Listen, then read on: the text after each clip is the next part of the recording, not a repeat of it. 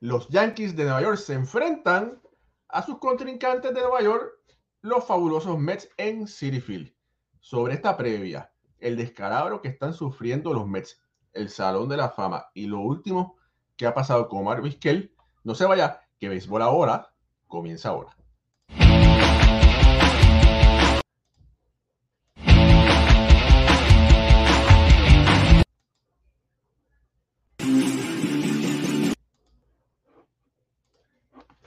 Bueno, no sé por qué no me puede, no, no me estaba tirando el, ¿cómo es el intro? Pero bueno, esto es béisbol ahora, así que Alfredo y Ricardo como ustedes hacen cuando estamos saliendo ahí con la música.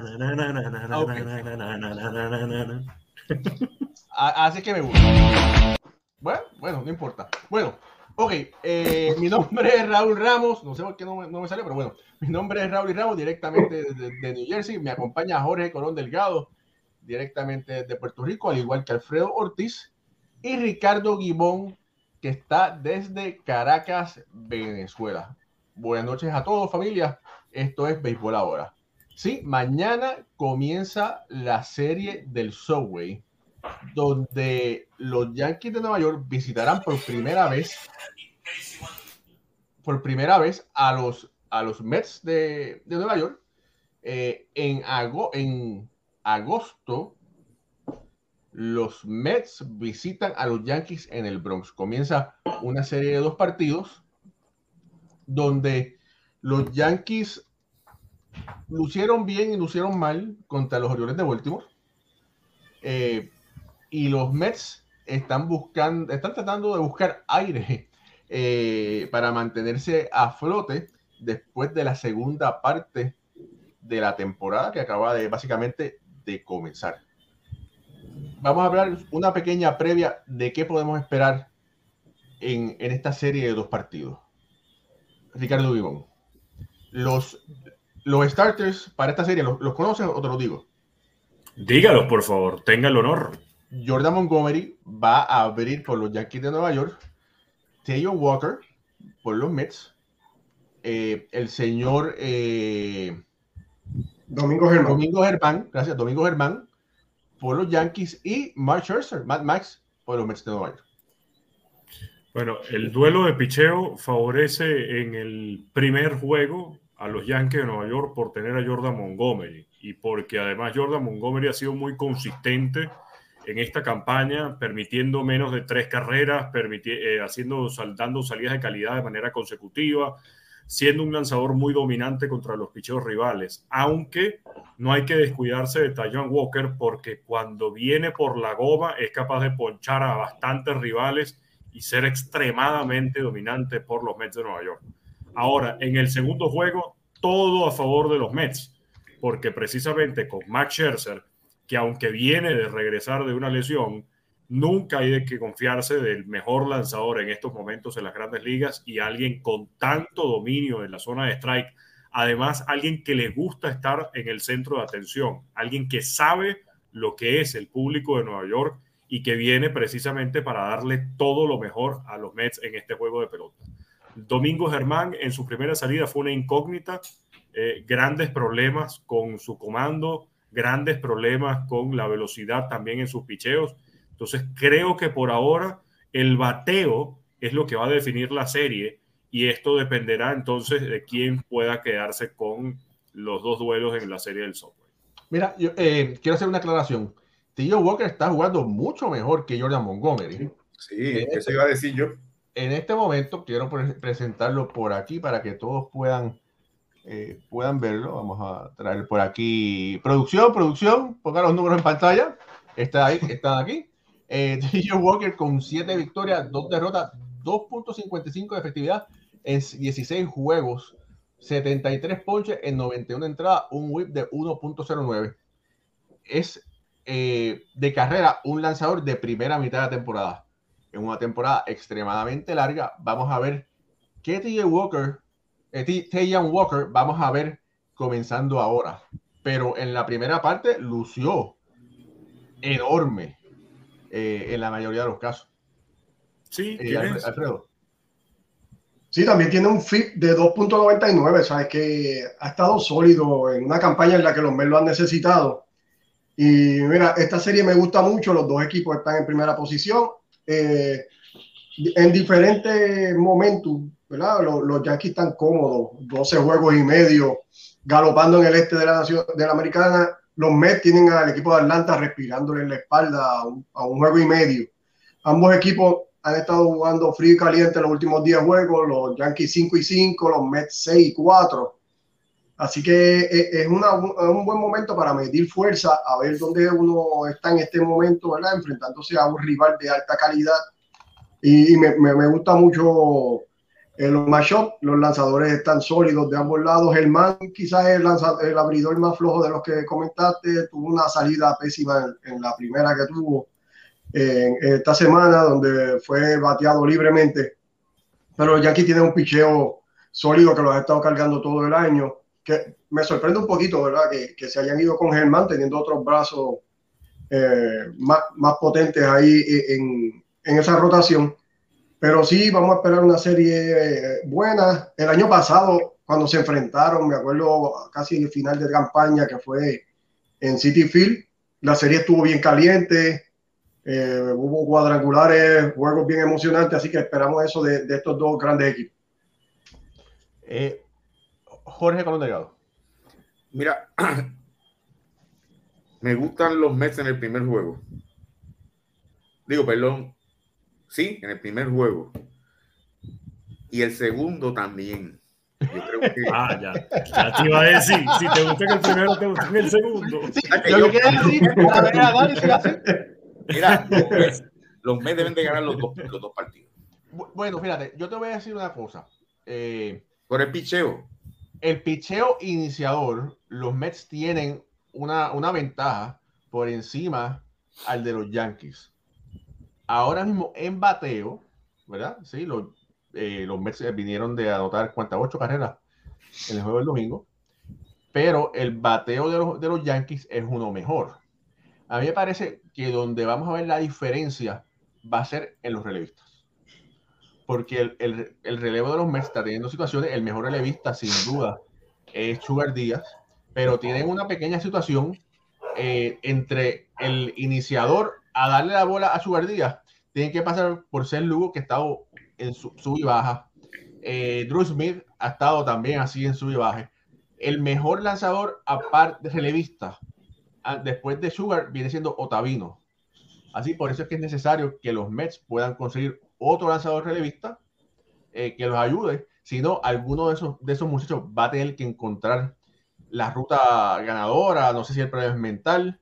Eh, Joel y Rodríguez no ha hecho el trabajo. Empezó bien, pero después eh, está estrellado el pobre. En contrario a lo que ha hecho, lo que ha logrado hacer Miguel Castro para los Yankees, que está luciendo mucho mejor. Eh, y, hay, y, hay, comentarios de X cantidad de, lanzadores que pudieran estar buscando, pero, pero esa es otra historia. Ricardo. Sí, y que además eh, recordemos que hay algo importante para los Yankees, y, y, no, no necesariamente para los Yankees en general, sino para los Yankees, para los Astros y para los Dodgers, porque los tres equipos, junto con los Mets, también que hay que meterlo dentro de la pelea, se están peleando por el tener el mejor récord. El mejor récord es el que se enfrenta al comodín.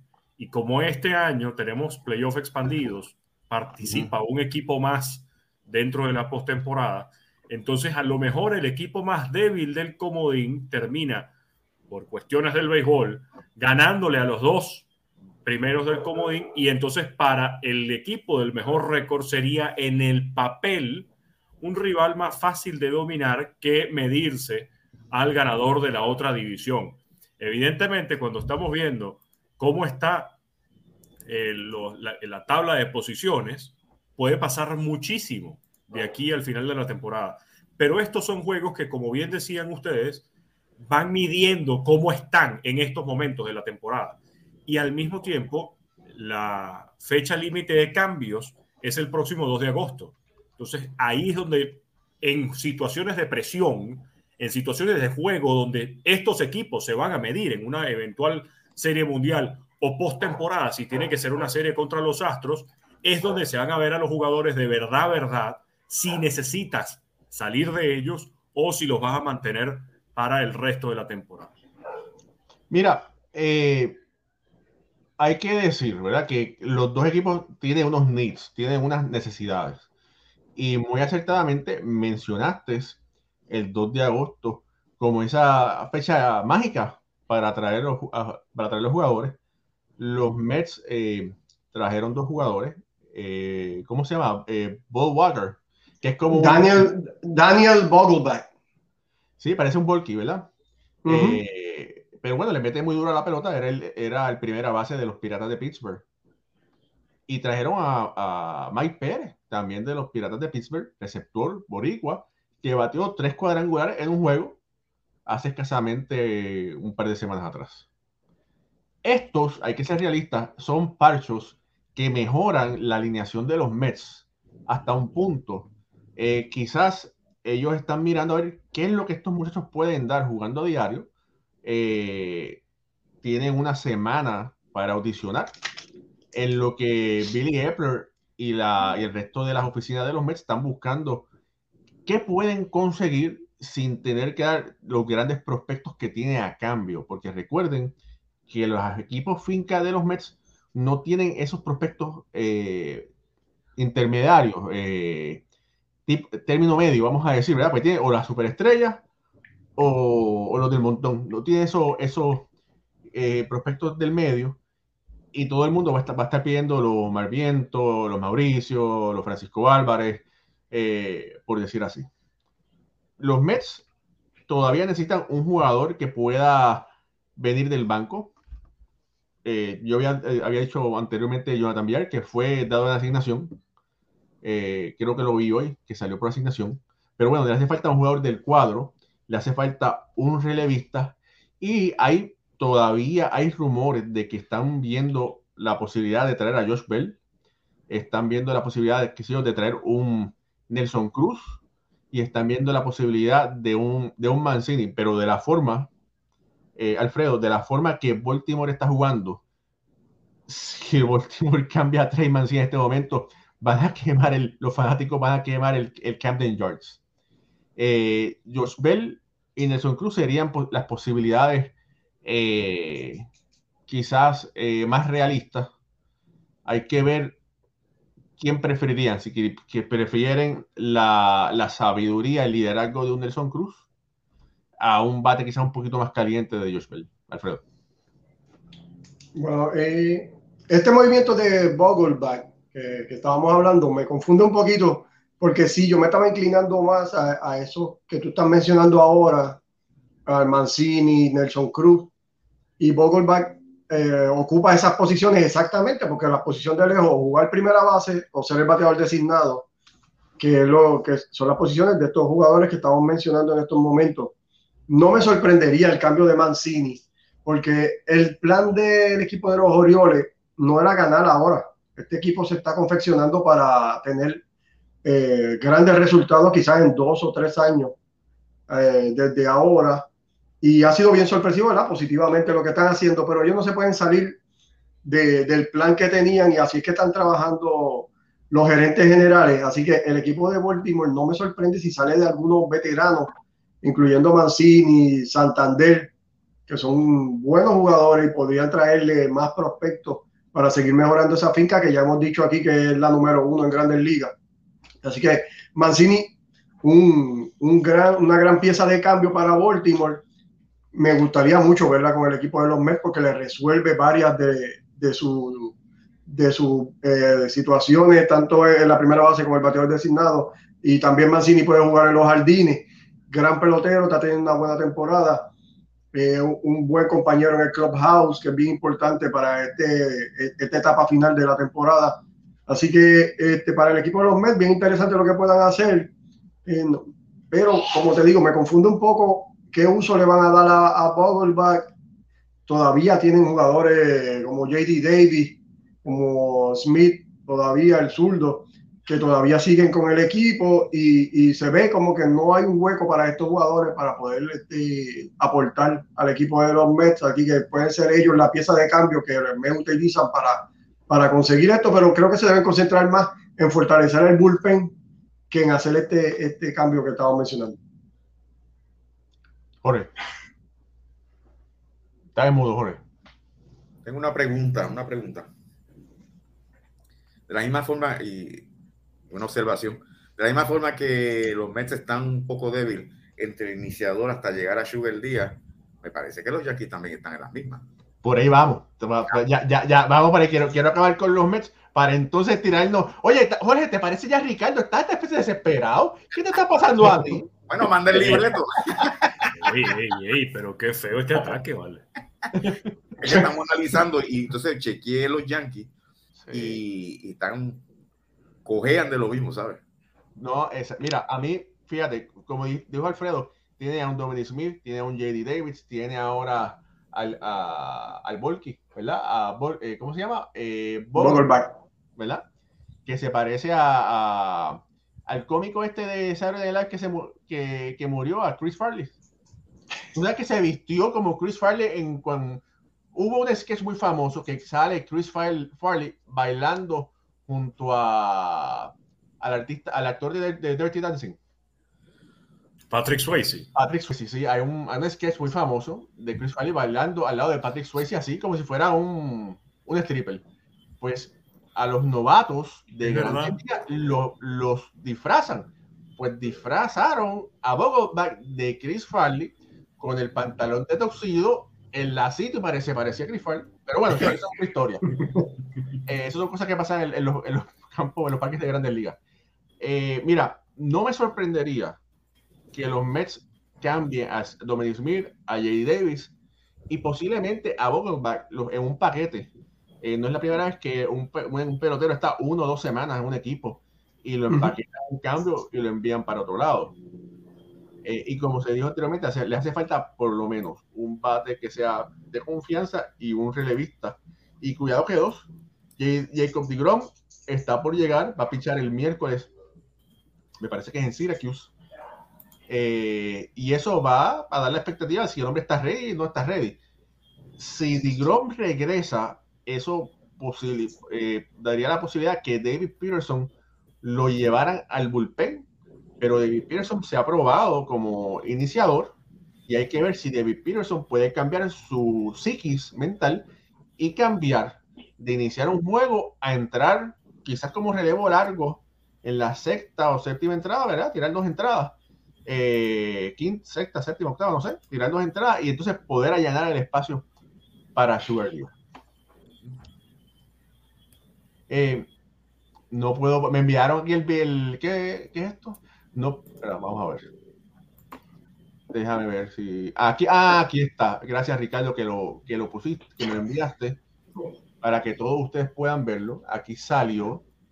Eh, esto es cortesía de Ricardo Gibón. Aquí vemos a Chris Farley a la izquierda y a la derecha, vamos a ver aquí a Boberback, ¿verdad? Este, y, se podemos ver que el parecido de verdad es, es bastante. Bueno, ahora sí. Eh, vamos a, a, tirarnos ahora un poco para los Yankees. Después vamos a hablar del Salón de la Fama y vamos a hablar del equipo de Boston y, sobre, y también sobre Omar Vizquel, así que no se vayan allá. Eh, Yankees de Nueva York. Ricardo, ¿qué necesitan los Yankees de Nueva York? Si tú eres ahora mismo Brian Cashman y tú necesitas dos piezas, ¿cuáles son las dos piezas que tú tra traerías al Bueno, número uno, salir de Joey Galo, eh, que sería lo más importante de todo. Y al mismo tiempo, esa pieza de Joey Galo, yo la traería eh, por alguien que pueda jugar en los jardines o que pueda ser un jugador versátil, es decir, no necesariamente un jardinero de todos los días, pero sí alguien que tenga eh, capacidad de contacto y que permita el, el, el, avance de los corredores y sobre todo impulsar carreras. Creo que sería lo primordial ese jugador que reemplace a Joey Galo. Y además, si algo también tendría que traer sería algún brazo del bullpen y algún brazo importante. ¿Por qué? porque con la lesión de, Michael King, eh, que lo perdimos por el resto de la temporada, con la lesión de Miguel Castro, eh, eh, las dudas son en verdad importantes en el bullpen de los Yankees. Han aumentado, no mucho, pero una efectividad del bullpen que estaba por debajo de los tres puntos, ahora puede estar rayando los tres o incluso por encima de los tres puntos ligeramente. Y creo que esa parte eh, de los juegos que tanto favorecía a los Yankees de Nueva York antes del juego de las estrellas está empezando a flaquear y esa es donde, donde más se tienen que concentrar de cara al cierre de la temporada para garantizar el mejor récord y por otro lado también para la postemporada, porque al mismo tiempo en una postemporada, sobre todo en una serie corta, no necesariamente necesitas cinco abridores, pero sí necesitas muchos brazos del bullpen. Sí, mira, y, y, a mí me decían, y es, verdad, que en muchos casos los iniciadores son, están sobrevalorados. Si tú tienes un brazo que puedas traerle el bullpen, pues mira, mira el equipo de Tampa, que cómo lo, ha podido hacer. Y en las últimas series mundiales vimos como Atlanta, ¿verdad? Eh, con juegos cortos, pues pudo ganar la serie mundial. Ahora, Ricardo, eh, David Robertson, pichó anteriormente con los Yankees, pudiera estar disponible para cambio y no me sorprendería que los Yankees y los Mets se estén peleando por los servicios de David Robertson. Así es. Y de hecho sería un gran lanzador para los Yankees de Nueva York. Creo que David Robertson eh, está haciendo un excelente trabajo en esta temporada. Ha demostrado una, creo que ha superado esa etapa de los Yankees de eh, yo quiero ser el cerrador, yo quiero tener esta oportunidad y evidentemente en ese momento estaba Mariano Rivera, pero creo que sería una muy buena adquisición y sobre todo volviendo a sus raíces, de ser el setup para el cerrador o incluso teniendo a tres brazos, teniendo a Clay Holmes, teniendo a, a Robertson y teniendo a Chapman, que Chapman sigue siendo una incógnita, no está teniendo su mejor temporada, pero creo no es por darle una nueva oportunidad a Harold Chapman, porque sigue siendo el cerrador de los Yankees de Nueva York, pero creo que cuando de verdad lo vayamos a tener en el momento de apremio, confío en que Chapman va a rendir y va a, dar buenos resultados. Jorge. Esa, misma, por esa línea, eh, muchacho, ¿hay interés por Chapman de otros equipos? Miren, es atractivo hasta ahora no se ha sabido nada sobre eso. No se ha filtrado nada todavía. Eh, fíjate, yo pregunté algo y hasta ahora todo está silencioso. Lo que pasa es que Chapman eh, está ganando, ¿cuántos son, eh, Ricardo? ¿18 millones por temporada? Sí. 18, ¿verdad? Entonces está en su último año de contrato. Eh, yo estoy seguro que, que, hay equipos que si le estuviese lanzando mejor, estuviera interesado, pero si estuviese lanzando mejor, no hubiera la necesidad de traer a otro lanzador. Exacto. ¿Verdad? Así que nada, hay que ver. Yo, yo espero que por el bienestar de Chapman, que él pueda reencontrar su ruta para que pueda volver a firmar la temporada que viene, porque, eh, eh, óyeme, un caballete, 300, más de 300 salvados en, en su carrera, eh, y tiene números que pudieran ser meritorios para el Salón de la Fama. A mí me, bueno, eh, cuidado porque está el Kit Rodríguez, el venezolano con más de 400 salvados y estaría próximo a entrar en las papeletas.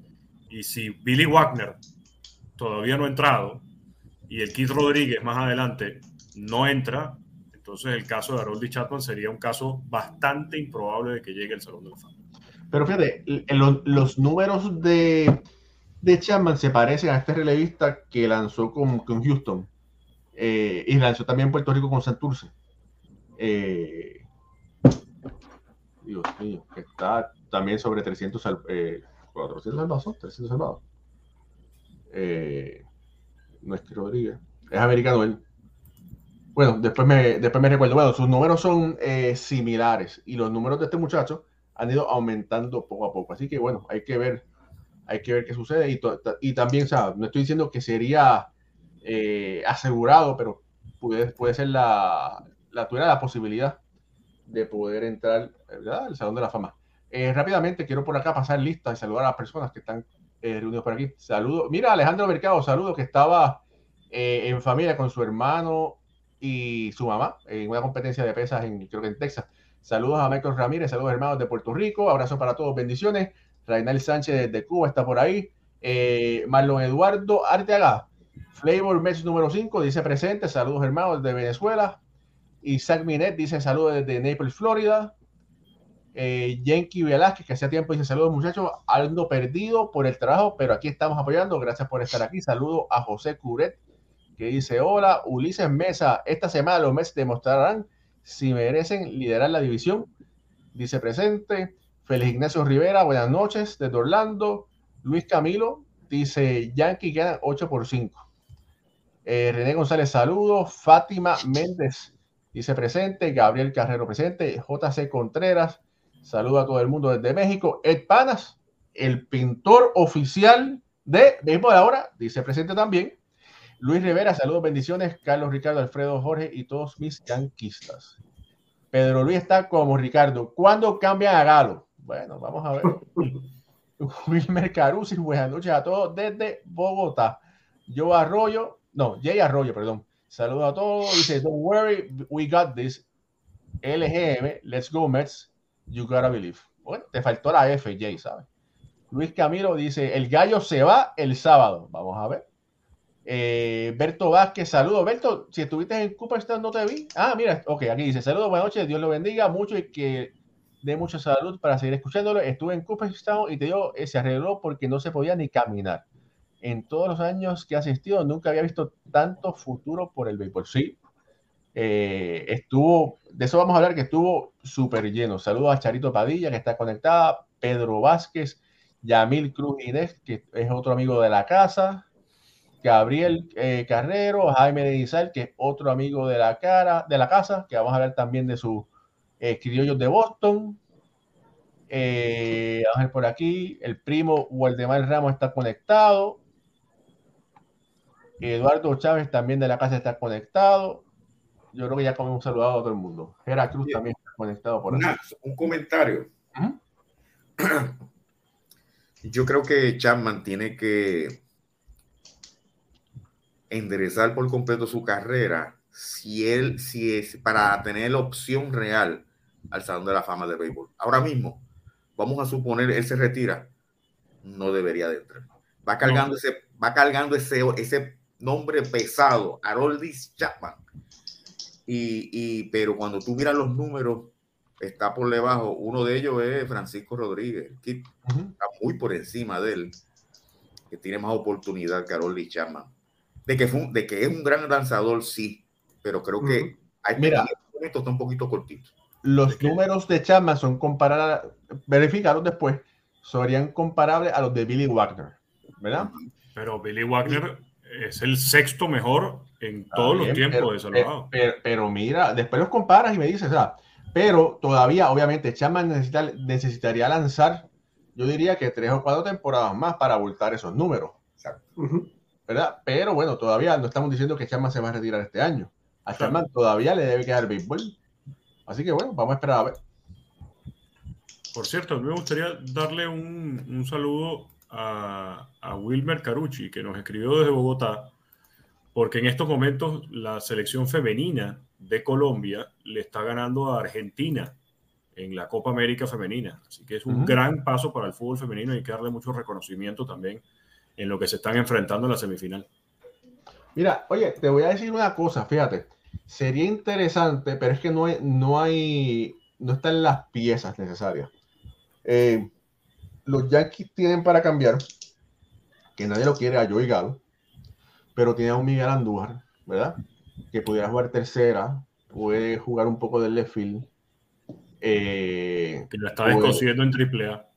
Y puede, ¿verdad? Y puede jugar de designado. A mí me gustaría verlo jugando con los Mets, pero es que los Mets no tienen nada que puedan, ¿cómo es? Que puedan, ahora, fíjate, si los, si los Mets le dirían, bueno, dame a Galo y dame a Andújar y te, envía, y te envío esto, posiblemente lo hacen para, eh, porque ahora es costumario en las grandes ligas que si quieren sacar dinero, ¿verdad? Pues te doy un jugador bueno y uno malo, que está sobrevalorado. Uh -huh. sobrevalorado. Eh, como eso es lo que quieren hacer los nacionales con Juan Soto, ¿verdad? Sí, sí. Eh, que se lleva a Soto, lo más probable es que se va a tener que llevar a Corbin, el contrato de Corbin. ¿Y por eh, qué no un cambio tres vías? y muchas veces los cambios tres vías son los más fáciles, ¿verdad? Pero eh, hay que ver. Por ahí la gente sigue diciendo eh, que Juan Soto va para los Yankees. En este momento yo no lo veo con los Yankees porque está Giancarlo Stanton. Eh, y está, bueno, si lo, si lo logran firmar, está Aaron George. Si no logran firmar a Aaron George, ya otra cosa. Sabes que además son tres peloteros de los Yankees que ganan más de 20 millones. Josh Donaldson 23, Giancarlo Stanton 29 y Gary Cole 36. Porque además me dijeron por ahí en, redes sociales que el contrato de Juan Soto dependía de lo que hicieran los Yankees con Aaron George o el cambio de Juan Soto dependía de lo que hicieran los Yankees con Aaron George. Y es que eso no tiene ningún tipo de sentido alguno. ¿Por qué? Porque la fecha límite de cambios es el 2 de agosto y porque las negociaciones de los Yankees con Aaron George están totalmente detenidas hasta que termine la temporada. si Juan Soto va a ser cambiado ahorita, entonces los Yankees no tienen nada que buscar con Juan Soto porque se están concentrando en Aaron George. Pero por otro lado, cuando vemos el músculo financiero de los Yankees, pudieran aguantar cuatro peloteros ganando más de 20 millones pudieran aguantar incluso tres. Yo creo que sí. Yo creo que sí, porque si el proceso de los Yankees se cumple, ellos, la idea es, Donaldson y Kyler Falefa es cuestión de un año, para que el año que viene los peloteros que tienen dentro de sus granjas sean los que ocupen la tercera base y la segunda, y, y el campo corto, manteniendo a, a Gleyber Torres en segunda base. Si no es así, si no es la tercera base, entonces DJ LeMahieu jugaría tercera base todos los días, Gleyber Torres estaría en segunda, Anthony Rizzo en la inicial y necesitarías a ese prospecto del campo corto que suba y haga el trabajo. ¿Quién pudiera ser ese prospecto? Si entregas a Anthony Volpi por Juan Soto dentro del paquete, tendrías a Osvaldo Cabrera. Si es que no lo entregaste también porque se presume y también se ha visto en redes sociales que el paquete que incluiría a Juan Soto, estaríamos hablando de Jason Domínguez, de Anthony Volpi, de... Eh, me faltan dos... Eh, mencionaron Osvaldo Peraza, eh, creo que Osvaldo Peraza, ¿verdad? Osvaldo Peraza, el, el, lanzador este, Walchivek. Sí, sí. Y otro pelotero más, Miguel Andújar ok, no incluyo a Anthony Volpe, no incluyo a Ojo Peraza, pero tengo a Oswaldo Cabrera, que sería el campo corto. Lemegio, Cabrera, Torres, Rizo. No sería nada malo. Y con todo eso tienes el músculo para aguantarle el contrato de los demás. No sería descabellado, pero esperar por lo que sea el resultado de Aaron George, sí, totalmente ilógico. Mira, yo te diría, los Yankees en este momento tienen los jugadores claves para cambiarlo y buscar lo que necesitarían. Porque Osvaldo Cabrera, a, mí me encanta jugar Cabrera, pero no hay espacio en Nueva York. Al frente de él tiene a Osvaldo Peraza y tiene a Anthony. Y Cabrera es un Ciore que batea las dos manos y ha bateado más de 20 cuadrangulares en, las ligas menores. Así que es un peloterazo. Que cualquier que pudiera estar jugando posiblemente, no sé si regular, pero debería estar jugando en grandes ligas en este momento. Eh, tiene, lo tiene a él Luis Medina es otra fecha de, ficha de cambio que estará lanzando en AA, que lo más posible, lo posiblemente va a ser incluido. Mira, Esteban Florial, si no lo vas a utilizar, cámbialo, dale ese chance a ese muchacho para que lo, se lo desarrolle en otro lado. Tienes a Miguel Andújar. Oye, ya tienes ahí un paquete de cuatro prospectos buenos por una superestrella. No estoy diciendo que es Juan Soto, pero si no, fácilmente tienes ahí dos y dos para dar para traer pelotero. Bueno, ¿quieres más? Bueno, mira, este, tienes, eh, es que son tantos. Tienes, Everson, tienes a Everson Pereira, tienes, eh, eh, tienes el, el, el, el, muchacho este que juega a doble A, que, es catcher también, que está, que está luciendo muy bien. O, sin Wells. O sin Wells, ¿tú me entiendes? Tienes tantos peloteros que pudieras cambiar, y esa es la ventaja que tienen los Yankees a diferencia de los Mets que las granjas son mucho más superiores, eh, la del Bronx, que la de los Mets de Nueva York. Pero mira, ahora mismo, ahora mismo, eh, uno de los equipos que está haciendo más ruido para conseguir a Juan Soto son los Cardenales de San Luis. Imagínate a Juan Soto, ¿verdad? Eh, Goldsmith, eh, Nolan Arenado, eh, en ese equipo, de verdad, y un equipo rico de historia, Soto se vería bien rojo. se, vería bien ahí jugando para los Cardenales. Alfredo. Mira, sí, este, yo veo, antes, de entrar a los Cardenales, veo a, Soto, ¿verdad? Con más posibilidades de terminar con los Yankees que con los Mets. Por las razones que tú estás diciendo y además de que tenemos que recordar que estos son equipos de la misma división y tú no quieres a Soto jugando contra ti 19 juegos todos los años. En estoy hablando de los Mets. Y tampoco los Mets quieren a sus mejores prospectos pasando a un equipo de los nacionales donde tendría que enfrentarlo todos los años. Así que entiendo yo que es bien complicado cuando se hacen cambios dentro de la misma división. Y, no lo veo, no lo veo yendo para los Mets, quizá eh, para los Yankees un poquito más de, de, posibilidad. Pero sí, el equipo de los Cardenales tiene, tiene para, para hacer un paquete y poder lograr un cambio así. Tiene jugadores ready que están en grandes ligas ahora mismo jóvenes, por ejemplo, como Dylan Carlson, Harrison Bader, Tyler O'Neill, Nolan Gorman. Todos estos son jugadores que están probados ya en grandes ligas y están luciendo bien con los Cardenales. Y tienen también los prospectos, Jordan Walker, Massin Wynn, eh, Liberatori. Son, son grandes prospectos en la finca del equipo de, San Luis, que se podría hacer como un paquete y, darle al equipo de los nacionales tanto prospectos como jugadores que están ready para ayudarle al equipo de grandes ligas, que muchas veces son lo que buscamos. Jugadores jóvenes, pero que estén ready para ayudar. Y, y este equipo de San Luis, entonces obviamente este, se estaría fortaleciendo grandemente con la entrada de Soto, un bateador zurdo que le hace falta al equipo de San Luis, porque sabemos que sus mejores jugadores pues, son del lado derecho. Y Soto en cualquier alineación que caiga, pues obviamente automáticamente esa alineación mejora del 0 a 100. Y que me gusta mucho la propuesta para San Luis, una organización que siempre está buscando entrar a los playoffs, se ha, se ha conocido por ser una organización ganadora. Y los Cardenales podrían ser ese sleeper que, entraría en, en los sweet como se dice de, de Juan Soto. Mira, eh, antes que nada, eh, esto es nuevo, esto es nuevo, pero quiero darle las gracias a Javier Rivas, que nos, eh, nos dio una super etiqueta. Eh, eres el primero, el, eh, rompiste el récord, hermano, muchas gracias. ese como el primer, como batete el primer hit, aquí está la pelota por bater el primer a la Grande Liga. Bueno, este es el, primer super sticker, sticker, que nos regalan. Muchas gracias a Javier Rivas por esa generosidad, de verdad que sí. Este, no sé ni qué es lo que es una super etiqueta, después tengo que verificarlo, pero muchas gracias. Así que, bueno, anyway, familia, esto es béisbol ahora.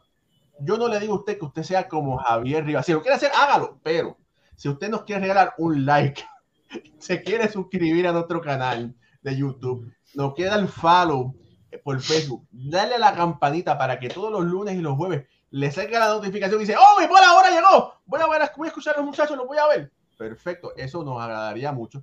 También estamos por las plataformas de Apple Podcast, Spotify, eh, Google Podcast. También nos puede escuchar por ahí. Pero anyway, muchas gracias Javier y regálenos un like, déle share a este programa para que otras personas puedan compartirlo, puedan escucharlo. Raúl, y quería decir algo más de, los Yankees. Y mira, hay otro brazo interesante que, además de Robertson, otro que, que ha pasado ya por Nueva York, Ian Kennedy, que de, la, de Arizona está teniendo una temporada ¿verdad? no tan buena con la de Robertson, pero sí ya está aprobado en Nueva York y quizás es un brazo que te puede hacer ambos trabajos, puede ser relevo largo, inicial, ha sido cerrador en los últimos años, bien interesante, Kennedy podría hacer también otra pieza. Y quería decir algo del equipo de los Yankees. Eh, le ha, realmente lo que hablamos a principio de temporada le ha funcionado excelentemente en la rotación de lo, del infield que aquí lo decíamos, ¿cómo va a funcionar con qué va a pasar con Lemegio? ¿Dónde van a ponerlo? ¿Qué, ¿Cuántos turnos va a tener? Porque Donaldson, eh, Falefa, y, y, cómo iba a funcionar esa rotación. Y sí, mira, me acuerdo que Ricardo lo, lo comentaba, que sí, y mira, le ha funcionado muy bien. Todo el mundo ha tenido tiempo de juego, han lucido bien básicamente todo, y el equipo ha respondido positivamente, así que hay que darle crédito a, esta organización y a su dirigente porque ha sabido mantener a todo el mundo caliente jugando, dándole el break a todo y, y ha sido excelente esa rotación. Mira, eh, antes, de brincar, antes de brincar a Boston, tengo que... Es que son tantas cosas que uno quiere decir, ¿verdad? Y lo que es una hora de tiempo. Calefa para mí ha hecho el trabajo. Mucha gente dice que, dice que no, que defensivamente no ha sido tan bueno, pero ha lucido mejor que el Clever que los Yankees tuvieron el año pasado, ¿verdad? Y Clever no jugando el suelo, creo que lo hemos visto mejor con el bate. Se ha sacado eso, eso de la mente. Y bueno, se ha hecho, se ha, hecho más amistades con, con, la fanaticada, ¿verdad? Después de haber tenido hasta, hasta, hasta un hijo. Eh, y la adquisición de Treviño, reemplazando a, a Gary Sánchez, que era el novio de, del, de Charito Padilla por ahí y de nuestra amiga Beatriz, eh, ha sido grandísima. Treviño está teniendo posiblemente la mejor temporada de su carrera. Ha lucido extremadamente bien y son factores que Jorge Colón Delgado, Ricardo Guibón, Alfredo Ortiz y un servidor Raúl y Ramos dijimos desde un principio. Si los Yankees o cualquier equipo pueden mejorar la línea central, la, la lógica indica que el equipo va a mejorar. Y al principio de la temporada, antes que comenzara la temporada, Ricardo Vivón y, yo hicimos un especial, un programa, y nos dijeron hasta el mamía que nosotros no sabíamos lo que estábamos diciendo. Dijimos que los Yankees de este año iban a lucir mucho mejor que los del año pasado. La verdad es que yo no sabía que iban a lucir tan bien, pero yo esperábamos que iban a lucir mucho mejor. Y bueno, hasta ahora la bola de cristal nos ha salido. Así que, pero bueno, eh, familia, en el fin de, semana tuve el privilegio, la oportunidad de, asistir a Cooperstown. Quiero por aquí poner unas, algunas imágenes. Eh, quiero felicitar a la comunidad dominicana en Estados Unidos y a los que no están en Estados Unidos que viajaron para rendirle honor a David Ortiz. Eh, fueron siete Hall of Famers tres latinos, David Ortiz, Tony Oliva y Mini Miñoso. Eh, de esos siete, tres estaban aún, estaban aún vivos, David Ortiz, Tony Oliva y Jim Katz. Tony Oliva y Jim Katz jugaron para el equipo de Minnesota. Eh, Mini Miñoso, Boconil, eh, Bob Fowler, que fue uno de los del primer jugador negro, jugador profesional. Eh, Jill Hodges, que fue primera base de los Dodgers y fue el, manager desde el equipo de los Mets, de, los fabulosos Mets, de los Amazing Mets del 69. ¿Se me queda alguno? Son todos, eh, no. Y bueno, eh, David Ortiz también jugó para los mellizos. Sí, pero bueno, eso no cuenta. Él, está ahí gracias a que se fue de los mellizos. Si hubiese estado en los mellizos, olvídate de eso. Pero eh, quiero poner, esta es una, una imagen de del día sábado. El día sábado es que hacen eh, un parade, una parada, y, y eso es el Main Street, la calle principal, y eso era eh, gente, gente alrededor. Aquí la gente, familia, gente dominicana con bandera, ¿verdad? Muy orgulloso de David Ortiz. Aquí esto era un matrimonio de Boston, que el, esposo es puertorriqueño y la esposa es dominicana, y estaban ahí apoyando a David Ortiz. Eh, déjame ver qué más tengo por aquí. Bueno, tengo esas imágenes, así que las quería compartir con ustedes. Eh, fue bajo un sol de 91, no sé ni cuántos grados, parecía una, aunque allá no se nota mucho, pero eh, parece una, una langosta a mis antebrazos. Eh, y de verdad que no espero. Ayer, ese día, hubo tanta gente que rompió récord. No esperaban, hacía muchos años que no veían tantas personas.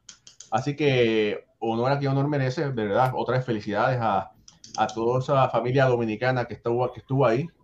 Y ayer todos éramos dominicanos, ¿verdad? Estábamos, honramos la memoria de Mini Viñoso, eh, aplaudimos que por fin Tony Oliva, el tres veces ganador del, del de bateo, haya sido exaltado, y, ¿verdad? pero David Ortiz fue el máximo exponente, después hubo una fiesta con orquestas y todo allí, ¿sabes? Que eso fue un parizón brutal. Jorge Colón Delgado, usted ha tenido la oportunidad de estar en Cooperstown innumerables ocasiones, ha tenido la oportunidad de estar en sí, yo fui como prensa, pero usted ha estado la oportunidad, la oportunidad de estar como amigo de homenajeados y usted ha visto las cosas desde otro punto de vista. Rapidito, ¿qué me puede decir sobre esa, lo que fue eso para, para esa gente? Eso es, no, eso es una cosa, ¿sabe? Extraordinaria. Me recuerdo la primera vez que yo fui en 1999, que tenía acceso al Otesaga Hotel, donde se quedan todos los Hall of Famers. Y estoy desayunando y de momento entra Nolan Ryan. Imagínate. Y después entra Ted Williams, Brooks Robinson, Mike Schmidt. ¿Qué pasa? Que como tú no puedes pedir autógrafo, tú tienes que, tú tienes que comportarte normal, no te puedes, no te puedes emocionar. Puedes pedir una foto. Sí, fotos sí, pero no autógrafo. Entonces tú tienes que darle su espacio. Pero estar con, esa gente, Sparky Anderson, Ryan Samber, estuve con Bob Feller, todo, es una experiencia tremenda. Y fuera de eso, vamos a suponer que no todo el mundo tiene esa oportunidad. El ir a Cooperstown es un, es un must para todo fanático del béisbol. ¿Por qué? Porque una vez que usted va a Cooperstown, cuando usted regrese, va a ver el béisbol de una forma distinta. Es como para un católico ir al Vaticano. Si usted ama el béisbol, tiene que ir a Cooperstown. Eso es así. No hay más sí, nada. Sí, sí. Sí, la verdad que y, me alegro mucho que tú, has ido varias veces ya y los que no han podido ir, pues hagan, por lo menos una vez en la vida tienen que, tienen que asistir a, o por lo menos, si no a una ceremonia de, de exaltación, visitar el Salón de la Fama, porque está abierto los 365 días del año. Bueno, 363 porque ni el Año Nuevo ni Navidad. Esos dos, porque van el hotel. Mira, eh, bueno, gracias por, por, esos comentarios, Jorge. Eh, Alfredo Ortiz, eh, ¿tenías algo que comentar? Te quiero hacer una pregunta, pero por favor. Sí, no, lo, lo único cortito que quería decir que finalmente pues Bob O'Neill se le hace justicia, entra, ¿verdad? El primer coach en grandes ligas de, de, de raza africana, ¿verdad? Este, americano-africana, de negro. Y, y, para mí, ¿verdad? Debió haber, debió hacer, haber entrado en aquel 2006, donde, donde se hizo aquella ceremonia que, que tuvo la oportunidad de expresarse y, y puso a todo el mundo a, a cantar aquellas estrofas y fue algo bien emotivo. Ese era el momento, ¿verdad? No, lo logró ahora y nos alegramos, pero entiendo yo que aquel momento era el de él y lamentablemente pues no se pudo hacer, luego fallece, y, pero está, ¿verdad? logra entrar ahora, pero quería comentar eso porque se le hace justicia a, a un gran ser humano. Oye, y es un buen punto porque Tony Oliva lo pudo ver en vida, con ochenta y tantos años. Jim y Jim Cat. Y Jim Cat. Y también Luis Tian es meritorio, merece estar ahí. Y entonces lo que a mí me duele es que en 10 años van a decir, ah, Luis Tian es un Hall of Famer, cuando Luis Tian es un Hall of Famer ahora. Ya es un Hall of Famer. Así hace que tiempo. hace tiempo que lo es. Pero a veces esperamos la, muy, tarde, muy tarde para... Quizá, disculpa, quizá las métricas modernas lo ayuden en esta parte final de su vida. Eh, y, y, bueno, métricas modernas, dije eso, pero los que están en los comités de veteranos no saben de métricas modernas, así que es bien difícil. No. Perdón, borro, rectifico. Pero, pero, mira, mira, mira el caso, mira, por aquí Manuel Troche, que sangra azul y naranja, dice, a Hodge le retiraron el número en, en City Field. Eh, ¿le retiraron, el, el, 14 está de Sí, lo retiraron. Ah, sí, ok. Merece eh, una estatua. Mira, Hodges, ¿verdad? Que, se hizo, que fue grande con los Dodgers. Dice, no, pero es que los números no comparan pero cuando Hodges se retiró, estaba top 3. Sí. Era de lo mejor que había. De los bateadores derechos en cuadrangulares. Por el, pero, claro, pero era, era el tope. Estaba arriba, pero se vieron pasando, siguieron pasando las, elec las elecciones y él fue bajando. Pero en el momento que se retira, como tú bien dices, era un Hall of Fame. Exactamente. Uh -huh. Y después, bueno, después pasó desapercibido y que son, ¿verdad? Lamentablemente, pero bueno, ya, ya se ya corrigió eso. Y pero, pero fíjate, Raúl, un comentario último, para que veas que Nueva York no, el tú haber jugado en Nueva York, bien sea Yankee o bien sea Mets, no te ayuda. No. Tú tienes que tener, tú sabes, tú tienes que tener los números y algo más, porque si es así, Bernie Williams estaría en el Salón de la Fama. Y para mí, Bernie Williams es meritorio. Para mí, Bernie Williams debería estar en el Salón de la Fama. Así que bueno, vamos a ver, el año que viene, lo hemos dicho otras veces, le va a tocar a Carlos Beltrán. Vamos a ver si el salpicón que pasó con Houston lo afecta. El otro después Adrián Beltre. En algunos casos. En algunos casos, en algunos casos castigan a peloteros como hicieron el caso de Roberto Almar, que lo castigaron un año y salió en el segundo. No sabemos qué van a hacer los escritores, pero si Beltrán no es escogido en su primer año, en su segundo año pudiera ser escogido junto, junto a Adrián Beltrán y de, de verdad ser una fiesta latinoamericana. Mira, tú, tú yo, yo vi, que, vi que escribiste, tuiteaste que, que conociste al hombre que hacía las placas. Sí, sí, un japonés, eh, lo voy a entrevistar, es americano, este, y después pasaré, te pasaré la información para escribir un artículo para Bible 101. Ah, qué bien, qué bien, está bueno eso. Mira, lo que me eh, sorprendió es que le toma nada más 30 minutos hacer una. No, no, no, 30, 30 horas. Ah. horas, 30 horas, ¿no? Sí. Y Miñoso, Miñoso cogió 50, creo. Dice que Miñoso le tomó, fue la más que le ha tomado, que le ha tomado 50 horas. Wow. Pero ese fue el mismo escultor que hizo, que ha hecho las obras, las esculturas, las placas, que están en el Salón de la Fama de los Rojos de Cincinnati, que es un museo que muy bonito, que le pertenece al equipo de los Rojos. Eh, Tom Sotsuya, algo así se llama. Eh, pero bueno, eh, todavía quedan dos temas, así que vamos a ver cómo los podemos hablar de ellos rápidamente. Alfredo Ortiz. Si, si el equipo de Boston estuviese en Texas, dirían, Houston, we have a problem. Los Medias Rojas están en problemas. Mucha gente dice, oh, Alex Cora va a ser el próximo manager que va a ser despedido.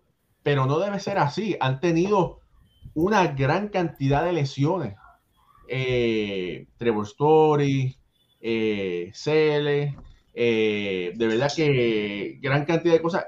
Y el señor gerente general no levanta un dedo para traer ayuda en el bullpen que hace eh, semanas, desde el año pasado, hablando de que necesita. ¿Qué está pasando, Alfredo? Mira, esto es como lo que está pasando en Boston es algo que a mí, por lo menos personalmente, no me sorprende nada. las deficiencias del equipo las sabíamos ya desde el principio de temporada y muchas de ellas desde, desde la campaña pasada, donde ellos entendemos que overachieve. Lo, que se esperaba de, este equipo. Yo. Y entonces este año, pues sí, eh, han, eh, han salido a la luz más estas deficiencias, principalmente en el bullpen las lesiones obviamente pues no ayudan, pero esto es parte del juego y, y tú como, como gerente general tienes que prepararte para eso. El equipo de Boston no tiene ninguna profundidad en el elenco monticular. El bullpen eh, se compone de, de, de brazos que, que, han sido mediocres anteriormente y, y solamente tiene quizás Whitlock y a Tanner Houck como dos lanzadores jóvenes que, están luciendo aceptablemente, los demás han, estado pésimos. Y, y, cuando tú no le puedes ganar a tus rivales de división, como lo hace el equipo de Boston ahora mismo, que en 12 series contra el este de la Liga Americana tiene 11 y 0 y un empate que fue la serie última con los Yankees en Boston, que salieron 2 y 2. Pues entonces tú tienes grandes problemas. Y eso es lo que ha pasado en Boston. Eh, el picheo que ha estado lesionado, como tú mencionas, de los cinco iniciadores, cuatro estuvieron fuera hasta hace una semana. Sale regresa, se le parte, tiene fractura del dedo eh, pequeño de la mano izquierda, solamente pudo lanzar un juego. Eh, y Ovaldi, viste lo que, lo que le hizo el equipo de Toronto el viernes pasado, que rompieron récord, 28 carreras, ¿qué más te puedo decir? El equipo de Boston en ese fin de semana perdió tres juegos Toronto anotó 40 carreras en tres juegos, Boston anotó solamente 10. En los últimos 10 juegos, Boston tiene 1 y 9 y, le, y le, han, le han pasado anotándole 93 a 30. Ese ha sido el récord. Así que obviamente este equipo está pasando por el peor momento de la, de la campaña y en la peor situación porque estamos cerca de la fecha de cambio y tiene unas piezas bien importantes que, que, van a ser la gente libre, que hay que ver lo que va a ser el, Boston normalmente no es un equipo que, que, cambia a sus jugadores ni entrega la temporada. Esto es bien raro que, que lo hagan, pero sí tiene a Bogart, tiene a JD Martínez, eh, Nathan Giovaldi, Cristian Vázquez, como para mencionar algunos que van a ser la gente libre. Y hay que ver qué va a hacer el, el gerente general. Eh, a, a, mí personalmente, eh, no, me gustaría verlo irse del equipo de Boston, son piezas clave. Pero si se va a hacer algún cambio por ellos, tiene que ser por pelotero que estén ready para ayudar ahora mismo al equipo ya para el año que viene. No, no puedo, no me cabe en la mente ver a un JD Martínez cambiándolo por un jugador de clase A o un prospecto de la Rookie League o algo así, de verdad que no sería justo para la fanaticada de Boston ver algo así, pero hay que ver lo que, lo que tiene el gerente general en sus manos y hacia dónde este equipo está comenzando una, una serie de cuatro juegos con Cleveland, que entiendo yo que es clave lo que va a pasar en estos días para, para el equipo de Boston. Jorge. No te escuchamos, Jorge. Estás en mudo. Discúlpame. Están en 48 y 48. Con, con, una, con una racha, están a tres juegos en la, en el, en el, por, el, la, por los comodines. Uh -huh. O sea, la, la, temporada todavía no se ha terminado para Boston. No. no. O sea, no, no pueden, no pueden empezar a, a, a, cambiar o a vender a quemar ropa estando 48 y 48. Yo creo que sí que deben de buscar ayuda, deben de buscar algo en que pueda cambiar el curso de, de, de Boston y mantenerse ahí firme y tratar de entrar. Y la otra cosa que quería decir era que yo sé que nosotros pues somos escritores, periodistas, analistas. A mí no me gusta, y yo sé que eso no, yo no lo puedo evitar, pero que de momento Alex Cora tiene magia y ahora yo veo en las redes que sí, que les, encantaría que lo votaran. Y yo sé que eso es, esa es la fanaticada, ese es el fanático, pero me choca, me choca porque tú no él, no, él no ha desmerecido como dirigente. Lo que pasa es que no tiene lo, la, las piezas para llevar la, el, el, equipo a donde tiene que llevarlo, punto. Pero nadie, tú pones a Boston con esa plantilla que tienen ahora mismo, cualquier dirigente que tú quieras, hasta Joe Walter, y no van, van a estar ahí más o menos. Uh -huh. ese es mi comentario. No, y oye, y es cierto, es cierto, de verdad que sí. Ricardo. Sí, quería además ayudarte, eh, Jorge, porque no es culpa de, de, Alex Cora que los jugadores y que el equipo como tal tenga un, un, diferencial de carreras de menos 72 en el mes de julio. No es culpa de Alex Cora, pero un jugador como Jarren Durán, que cuando sale el elevado hacia el jardín central está perdido y ni siquiera va a buscarla. La excusa además que dio el pelotero fue es que no quise chocar con Alex Verdugo. Cuando se ve la toma que alejan un poquito el plano, Alex Verdugo no estaba ni siquiera a mitad de camino. Cuando ya Jarren Durán estaba de espaldas hacia el terreno viendo la, pelota, viendo la pelota en el jardín central. Eso fue un jugador que se entregó. Y eso no es culpa, evidentemente, de Alex Cora. Es culpa de los peloteros que no están dando los resultados cuando los tienen que dar. Y al mismo tiempo, lo que dice Alfredo y lo que dice Raúl también, la gerencia que no ha apoyado a su manager para darle mejores piezas de cara a la temporada. La temporada no está terminada. Boston puede perfectamente clasificar a la postemporada claro. y ahí están muy cerca. El hecho es que tienen que creerse que pueden ganar, porque cuando ven unos Yankees, cuando ven a unos Mets y cuando ven unos Dodgers, a unos Astros de Houston disparados, entonces creen que el final del túnel es mucho más lejos, pero resulta que no es así. Mira, yo te, te voy a decir una cosa, eh, sea Alex Cora o alguien, va a tener que ser un revolú para avivar la llama que está apagándose, ¿verdad? Tú no puedes jugar para no perder, tú tienes que jugar para ganar. En estos días, eh, Alex Menoa le pichó a Bobby Dalbeck y lo ponchó. Y pues Menoa se agitó, ¿verdad? De, en el calor de, de, fuego. Dalbeck no hizo, no, no le dijo nada, lo miró y Menoa lo, le ripostó. Y esto era, eso, oye, eso era para soltar el bate y hablar con el pitcher de cara a cara y enfrentarlo, uh -huh. ¿verdad? Porque yo sé que me estás dando una pala, pero tú me tienes que tratar así. Claro. No, mira, Raúl, y, y Dalbeck. Perdóname, eso es lo que Dalbeck tenía que haber, o cualquiera del equipo de Boston tenía que haber salido a gritarle a Menoa -huh. para que diciendo que tú te crees que esto es así porque nos estás pisoteando, tú no vas a dejar que nos pisoteen. No, Alfredo. No, y Dalbeck, dos entradas antes le había dado un cuadrangular de 400 y pico de pies por el left field a, a ¿sabes? No hay razón por la cual tú dejarte intimidar por un lanzador al cual tú le diste un cuadrangular de 400 pies, dos entradas anteriores, está bien, te ponchó. Pero eso es parte del juego, pero tiene que responder, tiene... E, ese es un jugador que en ese momento yo lo siento del banco, porque hay que buscar algo para que ellos despierten. Este equipo ahora mismo está, se tira al terreno entregado antes de comenzar el juego, pensando que van a perder. Mira, y esto es lo que está pasando con Voto. Si somos nosotros, que Béisbol ahora tiene un equipo, un equipito de softball y nos están dando una pega 25 a 3, ¿verdad? Y alguien no, no, no, no, hace una, una, porquería de esa, yo le digo a ustedes, ustedes me aguantan bien, me aguantan y yo me, le empiezo a gritar cosas que se crean que me quiero comer al tipo vivo, pero me aguantan bien, ¿verdad? Entonces me botan del juego y entonces que la reacción, porque es la única forma.